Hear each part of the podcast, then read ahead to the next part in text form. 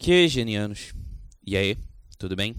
Vinícius novamente por aqui para mais um episódio do nosso podcast Nerds do QG. Antes da gente começar, um aviso e um pedido, na verdade. A gente quer melhorar esse projeto cada vez mais para vocês. Para isso, a gente precisa de um feedback, para isso, a gente precisa de comentários de vocês. Quando vocês estiverem ouvindo qualquer episódio, Postem lá nas redes sociais de vocês, marca a gente e usa a hashtag Nerds do QG pra gente saber que vocês estão ouvindo. Deixa comentários pra gente no YouTube, no Facebook, no Instagram, no Twitter. Sério, não deixa de comentar, galera, porque é muito importante pra gente e é muito importante para vocês também, porque assim a gente pode organizar melhor as coisas que a gente vai gravar, entregar um produto melhor formatado para vocês.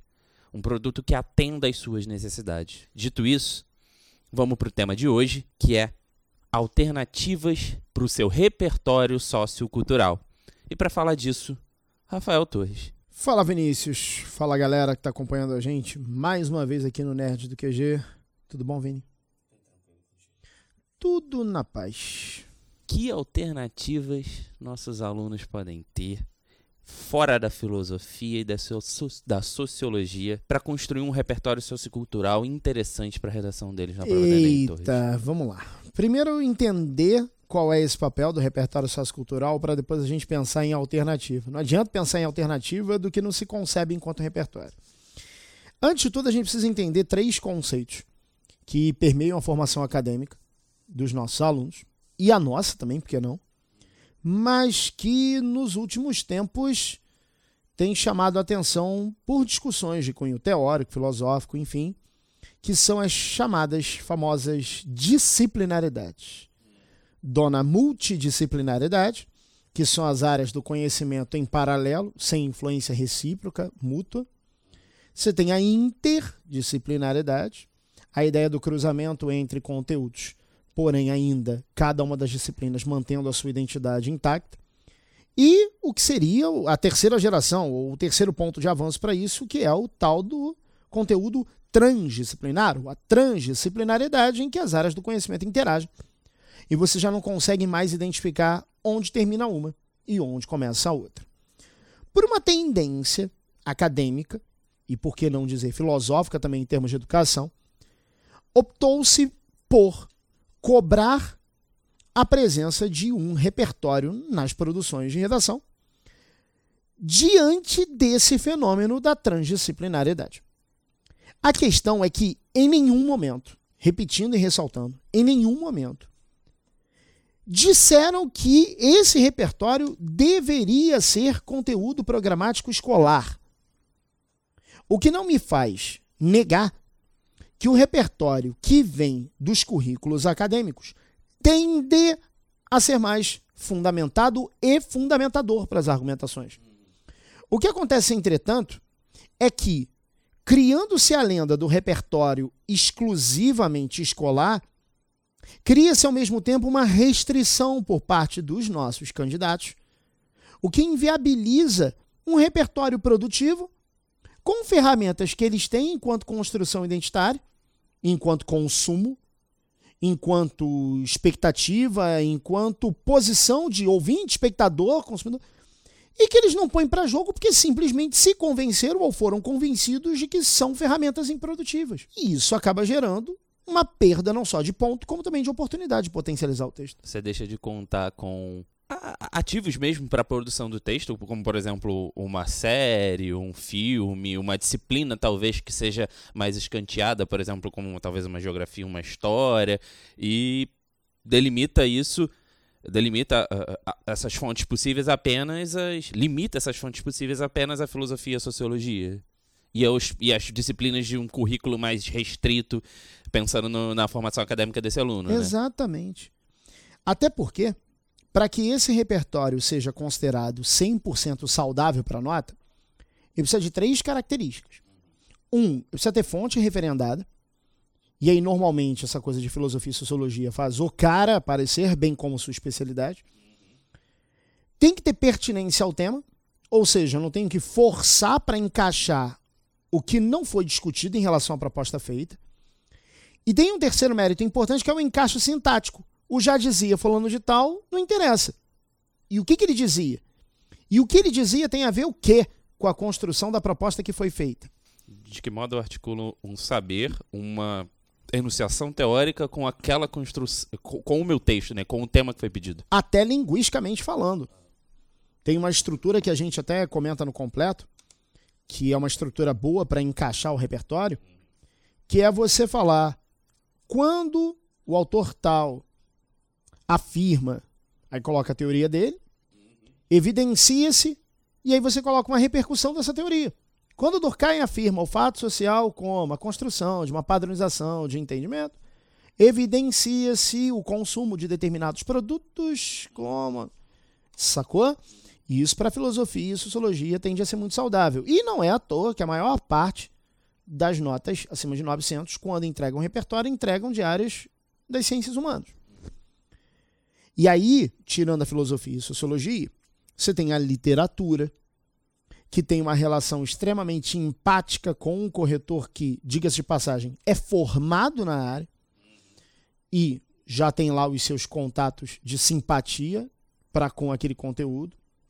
Então você pega algumas escolas literárias, alguns autores, principalmente os que remetem à brasilidade e a traços comportamentais, assim como algumas obras, não só da literatura brasileira, mas contemporânea, enfim, classe, são extremamente saudáveis. Então eu não estou negando que o repertório sociocultural escolar é saudável. Mas eu fico me perguntando o quanto candidatos não perdem a oportunidade de, com séries, filmes, games e outras ferramentas culturais. Eu fico me perguntando quanto não se perde de oportunidade de, não sendo o único repertório, não, ok? Você pode até associar algum outro desses que eu falei agora, escolares mas para entregar uma maior densidade na sustentação dos argumentos. Vamos pegar o que aconteceu em 2018. Uma das notas mil tem um relato de um episódio de Black Mirror como ilustração de um cenário de manipulação de comportamento por tecnologia. E você que está me ouvindo agora, pensando no tema do ano passado, provavelmente, sendo espectador de Black Mirror, já deve ter conseguido encaixar em trocentos episódios aos quais você teve a oportunidade de assistir. E apareceu lá. Era, era, um comentário quase que dado, né? Dada o, a notoriedade da série e o quanto ela se encaixa com o tema. Era, era uma coisa óbvia, simples. Se ia colocar ali, era, era certeza de ser uma boa ilustração, quase. Mas vem a resistência pelo fato de não ser conteúdo escolar. É como se o fato de não ser conteúdo escolar deslegitimasse Exato. O, o, essa fonte. Exato, que é um tremendo equívoco. Outro exemplo. Publicidade infantil em questão no Brasil, 2014. Peppa Pig. Uma das maiores franquias quando o assunto é mercado consumidor infantil nos últimos 15, 20 anos. Como seria o caso da Galinha Pintadinha no Brasil, em especial. E por aí vai. Então você tem uma série de recursos fora da escola que funcionam como também repertório, se não único, adicionado a outros, somado a outros. Quando você diz somado a outros, e aqui eu estou Galera, eu tô olhando novamente, como sempre, numa, de uma posição de alguém que vai perguntar ao Torres como leigo. Eu observando, por exemplo, quando você pega questões sociológicas, questões filosóficas, de outras disciplinas históricas, relacionando, por exemplo, com séries, jogos, é, eu, como escritor, como alguém que vai redigir um texto, eu posso, por exemplo, tentar encontrar um traço, um conteúdo filosófico dentro deste desta série, deste filme, deste jogo, desta música e me valer dele como uma me, me valer desse dessa série, desse filme, dessa música como uma ilustração desse conteúdo filosófico? Isso é isso traz riqueza para o texto? Não só filosófico, como de outras ciências humanas. Um exemplo que me vem sempre à mente quando bato papo sobre isso é o caso de um jogo como Assassin's Creed. Tem a intenção de, de, de contextualizar historicamente a, a jornada narrada no jogo. Hoje existe um termo muito comum dentro do mundo corporativo chamado gamificação, que é através, como o próprio nome sugere, de dinâmicas de jogo, você construir informação, aprendizado, treinamento. A ideia da vitória, a ideia da adrenalina, a ideia da conquista, isso tudo ali muito em jogo. O caso do Assassin's Creed, para mim, é extremamente emblemático porque é uma ferramenta que não está na escolástica tradicional e com a qual se pode contar para ensinamentos para aprendizados sobre história. Eu não sou da área para afirmar que tudo que o jogo coloca é realmente idêntico ao que era ou com fundamentação teórica para o, o, o, ficcional ter perdido para o real antigo. Mas eu posso afirmar aquele jogo como uma proposta interventora diante de uma educação cada vez mais distante do aluno, por exemplo. E se eu pego um tema como a escola do século XXI, a formação dos alunos no século XXI, e é um jogo. E é um jogo com ilustração. Eu poderia fazer uma contextualização de introdução explicando um pouquinho do enredo do jogo. Como poderia ter feito a contextualização do ano passado com Black Mirror ou com algum outro seriado que o valha. A redação 1000 do ano passado que usou Black Mirror usou como ilustração para o desenvolvimento, mas poderia ser uma contextualização introdutória. Então, sim, outras áreas de consumo cultural estão diretamente conectadas às tais mesmas humanas com as quais os candidatos contam, como se fossem muitas vezes as únicas saídas. E o pior, essa crença é tão densa, e você que está me ouvindo agora admita, ou você, ou alguém que você conhece, já tentou forçar e para encaixar algum autor, algum estudioso, que não tinha a ver com o tema, mas como alguém falou que era maneiro, vamos combinar, você foi lá e encaixou. Que nem colocar Bauman em tudo. É isso que eu ia falar agora. Aí dali Bauman, aí dali Locke, aí vem Foucault. E a nova geração agora? Que cuida de uma subdivisão ou de um aprofundamento das teorias do próprio Foucault lá de trás. É, você tem vários, você tem o Agamben, você tem você tem um, uns, uns alemães muito, muito interessantes. Tem o Bill Chung Han, que apesar do nome, ele é alemão, o cara estudou, estudou na Alemanha a vida inteira. E assim, a galera não conta, né? Às vezes não vai, não vai atrás, ele fica, se atém a esse, esse espaço específico. muito longe, não, tem o GC. Uhum, uhum. Aqui no Brasil, né? Tem sociólogos brasileiros com os quais a gente não tem menor contato. Então vamos lá. São sempre os mesmos, ou praticamente sempre os mesmos e o candidato não se dá a oportunidade de enxergar o fenômeno sob outros paradigmas dentro dos conteúdos escolares e fora dos conteúdos escolares. Então você que está me ouvindo agora, cinema, peças teatrais, literaturas que não são as cânones, não são as clássicas, não fazem parte do conteúdo programático. Eu posso com Harry Potter fazer N ilustrações em temas, por exemplo, que envolvem leitura. A gente tem um preconceito absurdo com a chamada literatura de massa mas é a mesma literatura de massa que permeia o início da vida leitora de muitos adultos leitores e candidatos, consequentemente, de provas. A gente falava num, num podcast que a gente gravou com a Gabi sobre. O último que nós gravamos, me fugiu o tema agora. sobre, de fato, o quanto, por exemplo, numa juventude, talvez você não esteja pronto para encarar como intérprete. O, o, o, podcast era sobre interpretação de texto, como a gente não está quando jovem, preparado para encarar, por exemplo, um Machado de Assis. Eu com 12, 13 anos, talvez eu não consiga compreender um Machado de Assis. Mas um Harry Potter, sim. Mas um Harry Potter vai ser uma literatura acessível para mim. E eu posso contar com ela numa redação também. Lógico. Porque é o primeiro contato de muitos com a leitura. Se eu quero pular a massa e ir para o cânone, para o clássico, muitas vezes eu não consigo pela incompatibilidade. E não é uma incompatibilidade muitas vezes pela fragilidade do aluno, não, porque, coitado, vai tudo na conta dele ou da criança. Mas às vezes por uma incompatibilidade dentro da própria construção de pressupostos implícitos que estão uhum. dentro desse livro, estão dentro desse texto. Então, galera, fica a minha recomendação em pensar em literaturas fora da brasileira, games, filmes, séries. Você tem plataformas como a Netflix extremamente saudáveis repletas de oportunidades de ilustrações, de contextualizações. E eu não estou defendendo a ideia de que seja o único repertório com o qual você possa contar, mas pode ser um repertório adicional. Pode ser um ganho subjetivo que se torna a objetividade depois. Uma prova como a do Enem não exige criatividade, mas a originalidade é sempre muito bem-vinda. Por isso o podcast, por isso a nossa troca de ideia.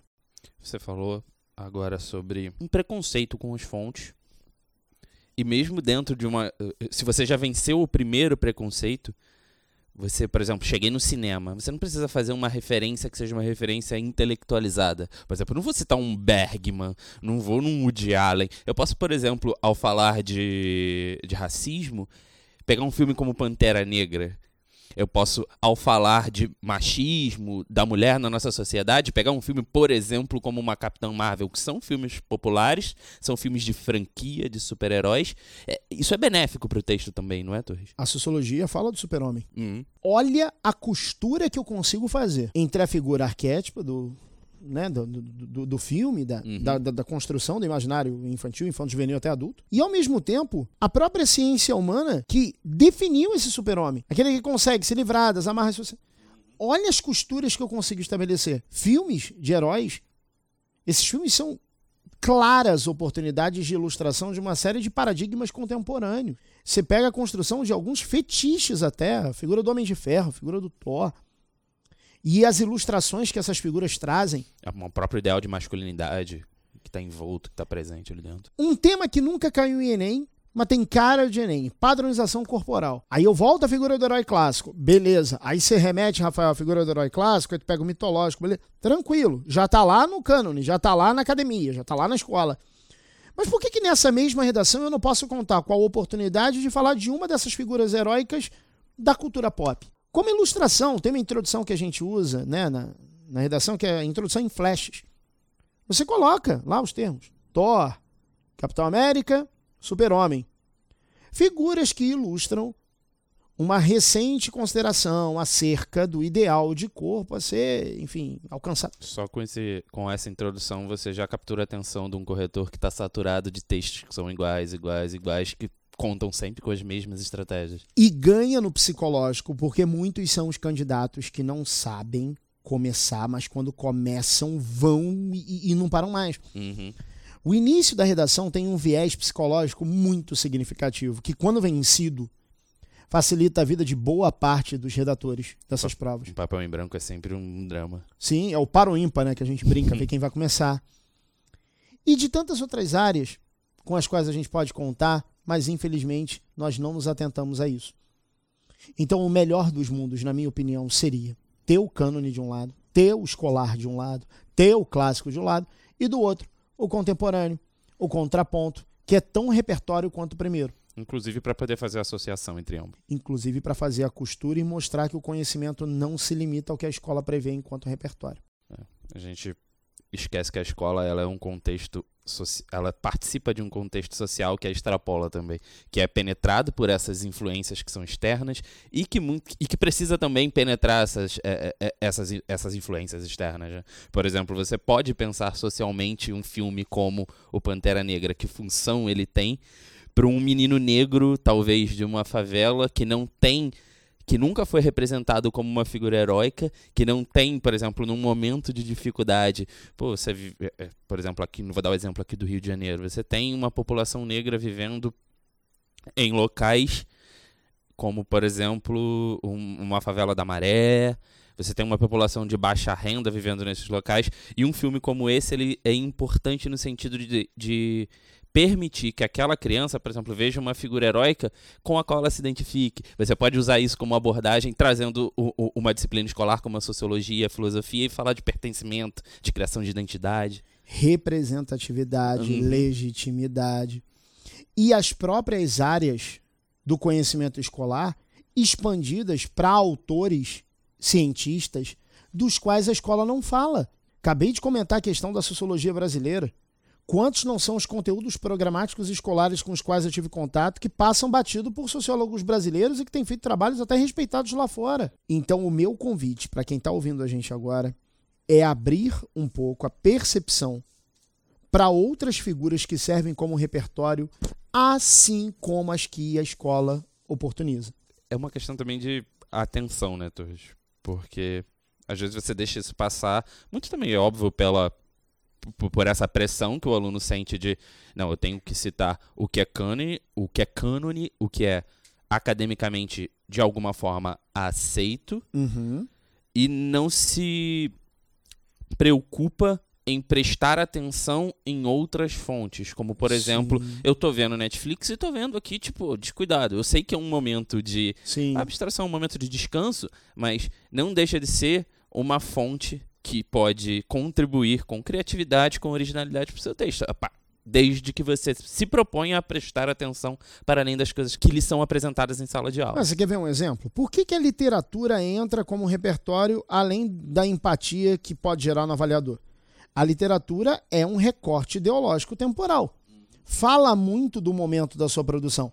Se não necessariamente com a realidade transposta em palavras, mas com ideologias inerentes à época. A música também Quantos não são os versos de música que podem perfeitamente ilustrar linhas de raciocínio contemporâneas àquele instante da produção dela? Eu posso citar esses versos. Por exemplo, o funk, que em inúmeras ocasiões, óbvio, tirando as palavras de baixo calão, porque por se tratar de uma prova não valeriam a pena, mas muitos são os versos de letras como as de funk que podem mostrar um pouco de certas leituras de mundo atreladas a certos comportamentos. Assim como eu posso, da MPB, também buscar versos que também traduzam certas linhas de raciocínio. O que é importante, você que está me ouvindo agora, é não entender com preconceito o que talvez seja tão recorte quanto aquele que é dito mais clássico, mais sofisticado. Porque eu não estou analisando a música como meu argumento, ok? Eu estou usando a música como um corpo de análise do momento em que ela é produzida. Então, sim, a música pop, o funk, dependendo, óbvio, do, do baixo calão, etc. e tal, entra como repertório. E esse repertório precisa ser mais usado. Quando a gente. Você falou da literatura, e eu acho a, a, periodização ela é muito importante, né? Que ela ajuda, inclusive, para você identificar uhum. e recortar aquilo que você pode usar como tema. Você tem, por exemplo, quando você pega as ciências humanas, história, filosofia, a gente acaba fazendo muito análise de algumas imagens, de alguns quadros, algumas obras de arte. E, e esse recorte ela é, ele é muito importante para a gente saber, se, saber tematizar e saber se localizar. E isso é muito frutífero. Né? A partir do momento que eu sei localizar, eu sei que aquela peça, aquela obra, aquela música, aquele quadro, ou qualquer coisa, qualquer peça de arte pode me servir para determinado Sim, tema. Sim, a própria literatura, através né, dos seus recortes temporais, que muitas vezes acabou se transformando nas artes plásticas, isso tudo ilustra muito. Por exemplo, você pega um tema ambiental que não cai no Enem faz 10 anos e pega um momento como o do quinhentismo, um caminho que diz que plantando tudo dá, por causa daquela exuberância, em contraponto a uma contemporaneidade em que muito não se dá mais pela própria ação do homem. Se eu quiser ainda, numa pegada ambiental, falar da natureza como estereótipo oportunista diante de uma venda para o exterior que sempre foi lucrativa para a gente, eu pego a natureza romântica como instrumento de defesa de, de legitimidade pátria. Então, as escolas literárias, assim como as músicas, também fomentam um pouco da nossa construção cultural e são saudáveis. Porém, não morre na escola. A música também pode ter esse mesmo efeito. Daí a preocupação do nosso podcast. Só lembrando que o repertório pode aparecer em quaisquer partes do texto, mais frequentemente ocorre na argumentação. Entretanto, parágrafos de contextualização, parágrafos de introdução são parágrafos em que essa ferramenta também pode ser aplicada, desde que encaixada, desde que retorne, desde que seja produtiva. Não fique um conteúdo jogado, solto. E do mais, espero que os nossos queridos ouvintes que acompanham o nosso podcast tenham essa oportunidade de aumentarem as possibilidades sem receio, sem medo, do novo, desde que esse novo seja ilustrativo, produtivo para a defesa da tese. Galera, a gente fez um, um podcast curtinho, acho que não tão curtinho, né? Ficaram com 25, ficou com 25 minutos mais ou menos aqui pelo tempo que eu tô vendo. Mas a ideia era essa do que o Torres disse, era entregar alguma coisa que fosse produtiva para vocês. E é sempre assim, como eu disse lá no início. A gente quer formatar esse podcast para que ele entregue coisas produtivas para vocês, para você ouvinte que vai fazer o vestibular e para você ouvinte que não vai fazer. Isso aqui é um papo que serve, ó, para muita coisa, para muita coisa, vocês não têm noção. Como o Torres já se já encerrou o assunto, vou fazer aqui aquele aquela propaganda de final de episódio. Segue a gente nas nossas redes sociais: Twitter, Facebook, Instagram, YouTube. Basta colocar lá QG do Enem que você encontra a gente em todas elas. A gente atende vocês por todos esses canais. A gente quer um retorno de vocês sobre os nossos episódios, sobre tudo que a gente produz para você. A gente tem aqui um corpo de professores, um corpo docente muito, muito, muito, muito bom e que se importa muito com os sonhos e com as vontades de vocês. Torres está aqui, não deixa mentir, ele vive Uhum. falando disso o tempo todo. Mas para isso a gente tem que construir isso juntos. E para construir isso juntos, a gente precisa do feedback de vocês. Torres, vamos lá? Vamos embora? Fechado. A gente tem muito mais do que meia dúzia de citação que dizem ser coringa para fazer uma redação funcionar. E eu sei que você vai buscar um texto qualificado diferente, que é tudo que o avaliador quer e é o que cada vez menos ele vê. Galera, obrigado pela atenção de sempre. Espero ter sido produtivo e a gente volta logo logo com mais um podcast sobre redação. Beijo, um abraço e até a próxima. Até a próxima, galera.